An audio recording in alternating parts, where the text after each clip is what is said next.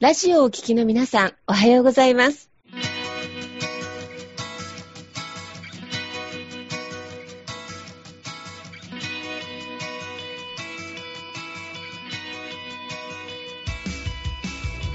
FM 那覇より毎週日曜日9時30分からお届けしております坂本典彦のラジオ経営塾が今日も始まりましたこの番組は20年間で1万人の起業家経営者を指導してきた坂本典彦先生があなたの経営に役立つヒントや最新の情報をお届けする番組です。坂本典彦のラジオ経営塾。今日も最後までお楽しみください。今日も始まりました。坂本典彦のラジオ経営塾。パーソナリティは中田民子と根葉智美がご一緒させていただきます。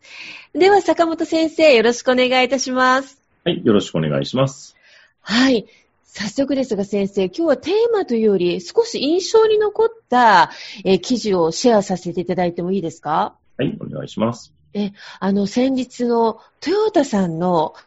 えー、決算期の社長さん、社長さんのスピーチがすごくあの胸に残ったっていう方がいらっしゃって、確かになと思うんですが、今状況が苦しいのは苦しいと。ただ未来に向かってものづくりと人づくりは続けていくんだと。で、世界に信頼される企業でありたいというような、そんな熱いあのメッセージがあのテレビからも伝わりましたが、ご覧になられましたよね、坂本先生。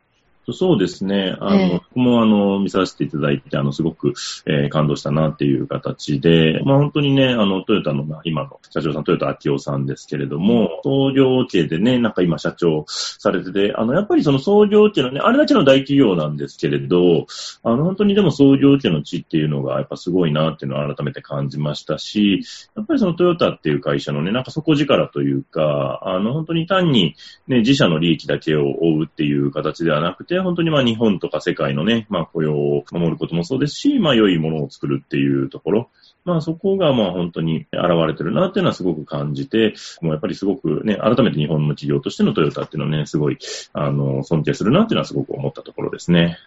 いや、本当ですよね。トヨタさんの使命っていう形で、なんか、単に車を量産ではなくて幸せを量産することっていうのね、うん、フレーズとかもなりましたけどね、いかがですか、先生？そうですね。なんで、あの、やっぱりトヨタはね、あの、僕も以前、うちのまあ、セミナーの方にですね、あの、トヨタの出身の方が、あの、来てくれてたことがあって、で、やっぱりそこも言ってたのが、よく、その、僕はまあ、その事業領域でね、どこを大事にするかっていうところをよくお話しするんですが、やっぱその私利私欲の部分ではなくて、まあ、社会的に、えー、価値のあるところっていうのを、まあ、強く意識を持ってる人の方が、そういう人とかそういう会社の方が、まあ、伸びますよっていうお話とかをするんですけれども、やっぱそのトヨタの出身の方が言ってたのが、あ、トヨタはそこばっかりやってますねって言ってましたね。すごい。すごいですね。やっぱりその世の中のためとか、えー、人のため、社会のためになることは何かっていうところを、まあ、徹底的に考えてると。で、その結果、まあ自分たちの会社も、まあ利益が、まあ返ってくるっていう考え方。まあそれをやっぱり、あの、徹底されてるので、やっぱそれがまあ本当にね、あれだけの、で、それであれだけのね、利益体質を生んでるっていうのは、やっぱりすごい会社だなっていうのを改めて思いますよね。でもこのバランスっていうか、まあ、ね、私利私欲がなく、なくっていうかね、あの自分の会社のことのみではなくっていう部分だと思うんですけど、なかなかそれって本来難しいところってすごくあるんじゃないかなと、ビジネスの世界だと。いかがですか、先生、その辺の。そうですね。はい、なのでそこはね、やっぱりみんなどうしてもね、自分の、まあ、自社の利益っていうのを先にね、あの出したくなるっていうところもえー、あるし、まあそれはね、経営者としても当然あるところなんですけれども、でもやっぱり僕が思うのは、やっぱその長く商売やっていくっていうことを考えると、あの、やっぱり自社の利益だけでは難しいかなっていうところがありますよね。あの、これも例でちょっと別の会社、あの、イエローハットさんですね、海洋費のね、会社で、まあ有名な会社さんです。まあそこもね、えー、社長さんのお話で言ったのが、キャンペーンみたいなのをやって、まあセールみたいなのをやると、人がすごい並んじゃうと。でも、ただそれでね、並んで、えー、それで渋滞が起こっちゃうと近隣に迷惑かかるから、うん、まあ、あえてね、そういうセールとかを特売日みたいなのをやらないみたいな。ね、うん、あの、本当はそういうのをやった方が、まあ、売り上げが上がったりするのが、そこあえてね、やっぱそういう、ね、単に自社が売り上げ上がればいいっていう問題じゃなくて、それね、それがやることで発生する、そういう渋滞とか、そういったのも、付加した上で、えー、うちはそれはやるべきじゃないっていう判断。そういうやっぱりその地域とか社会の利益も考えて、自分たちの会社もどうするかっていうところを、で、やっぱこの地域とか社会が元気じゃないと、とか、あとそこから認められてないと、やっぱり商売って難しいですよね。うん。やっぱそこから愛されてるからこそ、じゃあその会社を応援しようとか、そこの会社の社員さんに優しくしてあげようとか、ね。あとなんかあったらそこでお世話になろうっていうふうになってくると思いますんで、そういったのって回り回って自分の会社にもやってくるなっていうのはすごく感じますね。なるほどですね。でも、坂本先生は、今現在も、あの、ちょっと長く、いろんなケース様から学びながら、今現在終わりになるっていうことをおっしゃってたんですけれども、はいはい、まあ同じようにトヨタさんの社長さんとかエローハットの社長さんのように、何かすごく印象的だった経営者様って他にいらっしゃいますか？そうですね。やっぱりまあ、いろんなね、あの、まあ会社さんね、僕も、あの、お話聞かせていただいたりとか、えー、してますけれども、やっぱりそうですね、印象、まあいろんなね、経営さんにお会いさせていただいてますけれども、そうですね、やっぱり印象的だったのは、あの、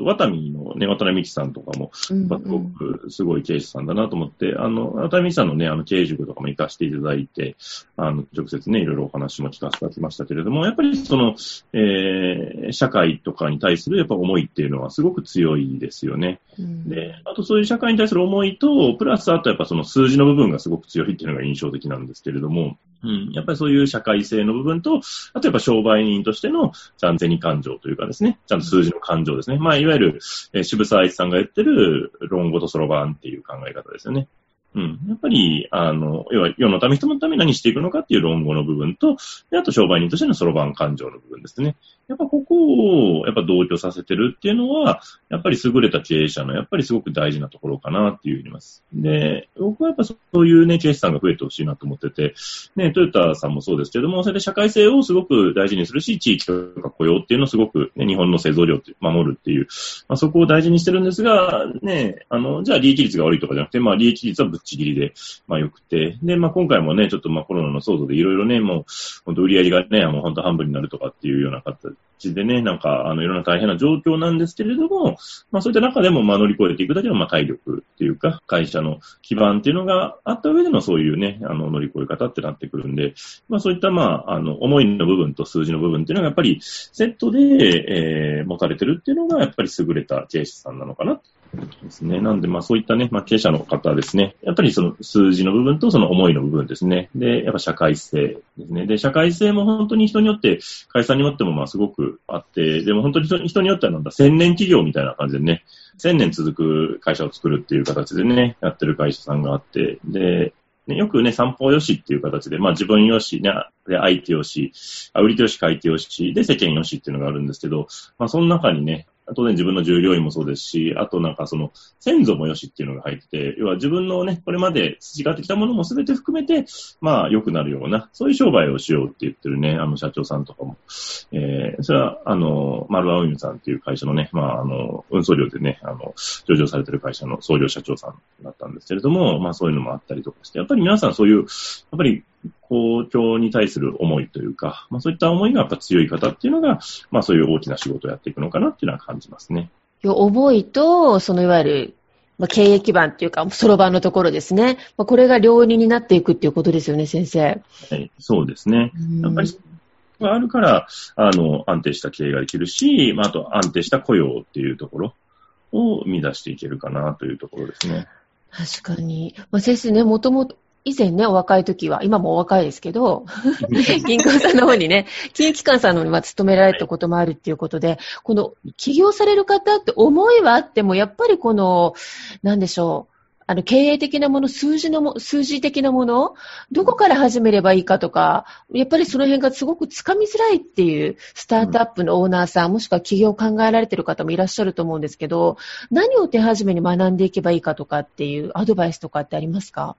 そうですね。なんで、まあ、どっから始めるかはね、その人のやりやすさもあるんで、あの、あれなんですけど、ただやっぱり数字の勉強はしておいた方がいいかなっていうのはありますね。やっぱり、あの、数字が全てじゃないんですけれども、あの、数字がどう動くかとか、どういうふうに資産を作っていくのか、ね、キャッシュフロー確保していくかっていうところは、あの、経営者になると、あの、これ誰も教えてくれないので、あの、自分で勉強するしかないので、まあ、数字の部分は、覚えておくっていうのは大事なのと、あとはやっぱりその、まあ営業っていう、そのね、売り上げを作るっていうところの能力ですよね。ここはやっぱり非常に大事かなと思います。で、売り上げ作るって単にセールスのテクニックを学ぶとかだけじゃなくて、まあそれがまあね、技術を磨くっていうのも営業につながる人もいらっしゃるし、自分の商品力とかサービス力を上げるとかっていうところですね。あとはまあ、本当に、まあ実際にね、そうやって売っていくとか広げていくっていうところの能力にもなったりとかしていく。で、あとは、まあもう一つは、やっぱりその人をまとめる力っていうところ。が、まあ大事になってくるかなと思います。やっぱり結局商売っていうのはやっぱりね、人が繋がっていくので、この人をどう束ねていくのか、人でどうまとめてみんなで一緒にね、目標達成できるかっていうところ。あで、それ僕思ったのが、そのさっきの言ったちょっと渡辺美樹さんの話の時なんですけど、うん、あの、渡辺美樹さんの経営塾行って、渡辺美樹さんの、まあ、生い立ちとか全部、あの、話聞かせていただいたんですけれども、うん、いや、すごいなと思って、自分が全然そこは叶わなかったなと思ったのが、あの、学生時代の時に、渡辺美樹さんは、あの、1万人規模のイベントをやってるんですよね。うん、たまたま大学で関わってた、なんか、団体で、なんかそのボランティアのなんかイベントがあって、で、そのイベント、なんかそれまで、ね、まあ、なんか何千人かで、2、3000人とかでやったのをもう今年はちょっと1万人でやろうみたいな。まあ、ボランティアのそのチャリティーみたいな要素もあって、で、それで1万人でやろうって言って、で、それの実行委員長でやってて、で、うん、あの、その一番人気者のイベントを成功させたっていうのが、まあすごい、あの、まあ明治大学の中でも、まあすごく有名な話らしいんですけれども、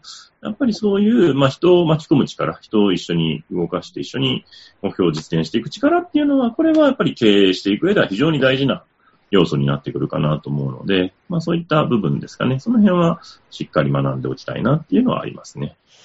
なるほど。やっぱりリーダーに多くの学びね、すごく大事なんですね。なんか、でもまあ、そこまで大きな企業様じゃなくても、まあ自分でね、あの、ビジネスを起こすっていう時は、一国一城の主になるので、今先生のお話を聞いたら、いわゆる金銭管理、あと営業力、あと人を束ねる力っていうことを、やっぱりこう学んで身につけていかないといけないというところですかね、先生。そうですね。もう今日は本当にたまたま、あの、トヨタさんの社長さんのお話からだったんですけど、周りの多くの偉大な経営者様から、私たちで結構学べることも結構多いかもしれないですね。そうですね。なんで、もう僕もいろんなね、経営者さんのそういうお話聞くのすごく好きなんですけれども、なんか、あの、で、そういう人たちもね、なんか決して、ね、あの、みんな能力があった。最初からね、優秀だったわけじゃなくて、やっぱりそういう経験しながらですね、で、ね、トヨタのね、秋尾社長もね、まあ、その、まあ、ね、創業家ですからね、やっぱりそういう、ね、やっぱりいろんな目で見られるところもあったんですけど、やっぱり、ね、本当に車を好きで、まあ、トヨタって会社をより良くしたいっていう、やっぱり思い。で、逆にこれは創業家の良さかなと思います。うん、あの、戸様というかね、やっぱ外の人には出せない、やっぱトヨタ家の地っていう部分もやっぱりあって、それをね、受け継いで、やっぱりより良い会社でね、その、親とかね、おじいさんおばあさん、ご先祖さんから受け継いだ、まあ、志というか魂を受け継いで、まあ、より良い会社にしていくっていう、まあ、それが、まあ、今回のね、ああいう感動的なお話になったのかなって思いますね。うんありがとうございます。志魂から始まって、そしていろんなね、能力をつけながらリーダーシップを取っていくって素晴らしいですね、先生。はい、そうですね。はい。坂本先生、ありがとうございました。ありがとうございます。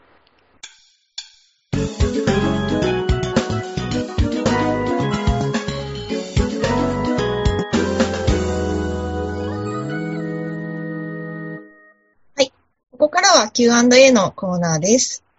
えー、ビジネスパートナーや仲間、協力者をどうやって増やしたらいいですかというご質問が届いておりますが、小本先生いかがでしょうか？はい、えー、そうですね。まあ、ビジネスパートナーとか協力者っていうところで、やっぱりそこを、えー、まあ、募っていく。で、それが、まあ、一人でね、やっていくより、まあ、そういう人をちゃんと束ねていくって、あの、すごく大事だなと思います。で、あの、そういう人と一緒に協力してやった方が、まあ、早く達成できるっていうところですね。ありますね。で、その時に、やっぱそういう人を募っていく上で大事なのは、やっぱその、まあ、ビジョンを語るっていうことですよね。どういう、その未来を作っていこうとしてるのか。まあ、これがまあ、まあ、志っていうところにも繋がってくるんですけれども、では、あの、やっぱりこういう未来を作っていく、いこうという思いですね。あの、思いというか、絵があることで、で、それを、えー、あ、じゃあ自分もやりたいとか、えー、あ、自分も同じようなこと考えたっていう人が、まあ、集まってくるっていう形で、で、やっぱりこの経営者とか起業家に求められる能力としてね、なんかその、あの、昔ね、子供の時やったらその、鬼ごっこじゃないですけど、あの、この指止まれっていうやつですね。うんそれを、あの、言えるかどうかっていうのはすごく大事かなと思います。で、それを言うことで共感する人。で、例えば、あとね、あの、これは、あの、ちょっと若い世代の人だと分かりやすいのは、ワンピースでいうところの、あの、まあ、ルフィがね、俺は海賊王になるっていうのをずーっと言ってますけれども、要は、どうなりたいのかっていう。で、そこに、まあ、共感した人たちが、まあ、仲間が集まってくるっていう形なので、あれはまあ実はね、すごくそういうリーダーシップを学ぶっていう意味でもすごく大事で、やっぱリーダーはどうなりたいのか、どういう世の中、どういう社会を作りたいのかっていうのを、やっぱ常々発信していくっていうことですね。そこに共感してくるっていうのがありますね。はい。うんうん確かにそうですね。すごくわかりやすい例えで、イメージしやすかったです。はいなんか、発信することの大切さっていうのをやっぱすごい最近感じているんですけど、はい、はい、はい。やっぱりなんかその自分の思いっていうのを、なんかこう、言語化というか、具体的にこうシンプルに、きっとなんかその海賊王になるっていうのをシンプルでわかりやすいからみんな共感もなんかしてくれる人がいっぱいいるようなイメージなんですけど、うんやっぱそこが軸がなんか、イメージはあるけど、なかなか言葉にできないとか、はい。結構たくさんいるような気がするんですけど、うん、うん、うん。そうですね。うんはい。あのーその辺本当にすごく大事で、やっぱね、言葉にして言うってすごく大事なんですよね。で、みんな、あの、やっぱ自分が何をしたいのか、どうしたいのかを言ってない人ってすごく多くて、うん。で、まあ、それ言ってないって結構いろいろ原因があるんですけれど、あの、なんか言ったらね、なんか人から非難されるとか、攻撃されるとかね、えー人によっていじめられるみたいな、そういうね、あの、恐怖心持ったりとかする方もいらっしゃるんで、なかなか言えないっていうのもあるかもしれないんですけれども、ただやっぱりそれね、あの、言った方がいいんですね。うん。で、要は自分はこういうことをしたいんだっていうのを、で、で、その上で、えー一緒に協力してくれるのか、それとも協力してくれないのかっていうところ。で、えーで、言った上でね、あの、その白黒はっきりつける方が、意外と人間関係は楽になるというか、あの、そこがよくわからないのに、なんか付き合っていかないといけないとか、関わっていかないといけない。うんこれちょっと非常に疲れちゃう パターンなので。そうそうそう。だから、あの、まあ、自分のも言うんですけれども、まあ、だから逆に相手のも聞いてあげるっていう形ですね。一緒に仕事してる仲間とか、同僚さんとかね。でそれで、その方向性が、でそこがもう全く違う方向だと、それはやらない方が良くて、一緒に。で、その、やっぱ向かう方向が一緒の人と一緒にやっていく。で、これよく、あの、経営の、あの、ポイントでよく言われるんですけれど、あの、誰を同じバスに乗せるかっていうのを言われる。うんうんやっぱり、その、えーまずその同じバス、ね、行き先に向かっていきたい人、まずで、まず誰を乗せるか、どういう人と一緒にやっていきたいかっていうのが大事で、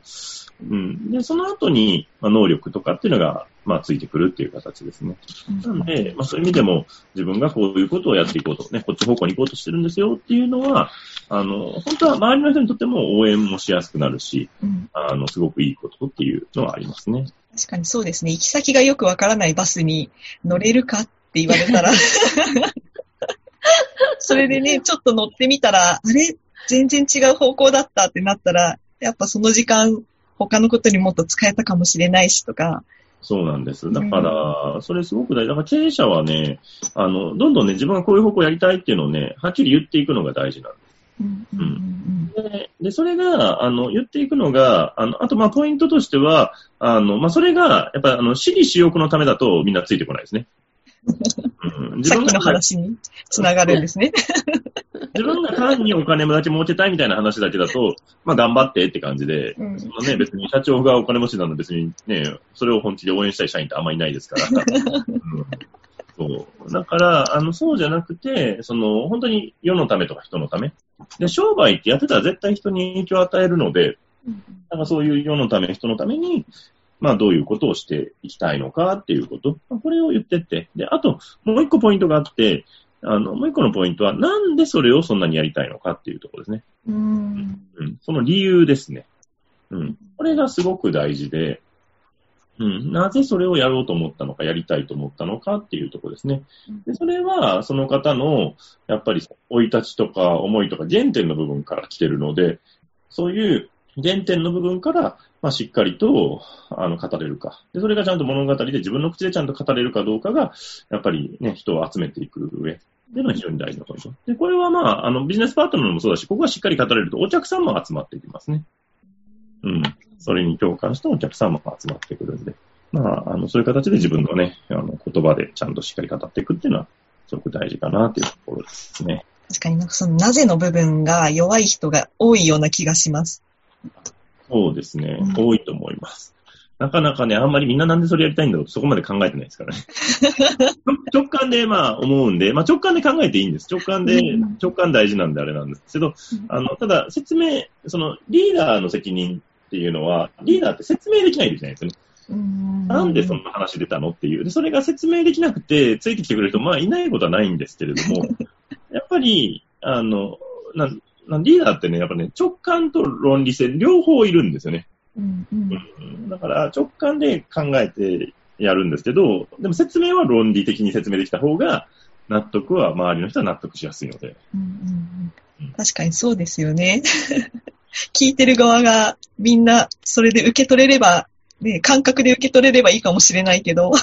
そうなんです。そういう人ばっかりだったらいいんですけど、うんそうじゃない人も多いので、うんうんやっぱ両方から伝える。られると非常にいいかなっていうところですね。確かに。でもなんかそういうエネルギーを持った人たちが、個人個人がそうやって発信していく、もうなんか自立してじゃないけど、そういう人が増えていったら、なんかすごいエネルギッシュな国になるというか、うんうん連鎖されていったらすごいことになるんじゃないかなって思うんですそうけど。ですね。本当そう思います。だから僕は本当にそういうね、志持った起業家っていうのを、まあ、育っていきたいなと思いますし、あの、まあ、そういったね、志ある起業家経営者のね、ネットワーク、1万人のネットワークをね、まあ、世界中に作りたいなと思ってて、まあ、それができたら、まあ、今の世の中っていうのはちょっとより良い世の中になるかなっていうふうに思うので、はい。ね、あの、まあ、今ね、そういうのに共感してくれてる方が、まあ、私たちの周りにも集まってきてくれてるなっていうのはすごく思いますね。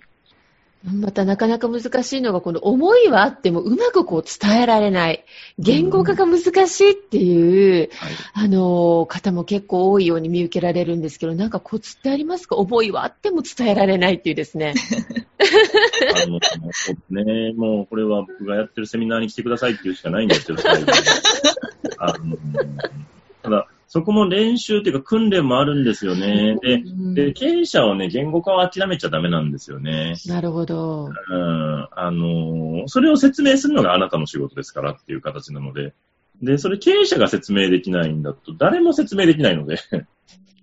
うん、なんで、あの、だ大事なのはやっぱ何回も口に出して言ってみるっていう形ですかね、いろんなところでね。あの、別にそう人集めてとかじゃなくてもいいんで、一対一でもいいんで、自分の思いをとにかく語る、ね、人が、あの、やってきますんで、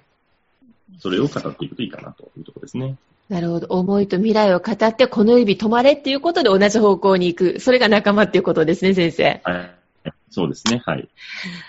ありがとうございます。ねはさんいかがですか？今の仲間づくりのお話。そうですね。やっぱり発信がどれだけ大切かっていうことをなんか改めて認識したというか、頭の中で思ってるだけと、やっぱ口に出して、ちゃんと言葉にして相手に伝えるっていうことがまた別なんだなっていうのを再認識した時間になりました。はい。坂本先生、ありがとうございました。はい、ありがとうございました。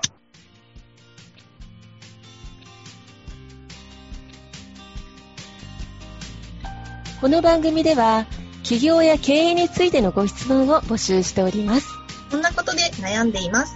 こんな場合はどうしたらいいの？などなどご質問がありましたら、ぜひ番組宛てに送ってくださいね。はい。えー質問の宛先は、立志財団のホームページより、お問い合わせの欄からご質問ください。えーその時には、えーラジオ経営塾についてとお書きください。また、ツイッターでも質問を受け付けております。ハッシュタグ、ラジオ経営塾をつけて投稿してくださいね。この番組は沖縄の起業家や経営者のビジネスの成功に役立つ内容をご紹介しております。また来週、日曜日9時30分より、ラジオ経営塾でお会いしましょう。皆様楽しい日曜日をお過ごしください。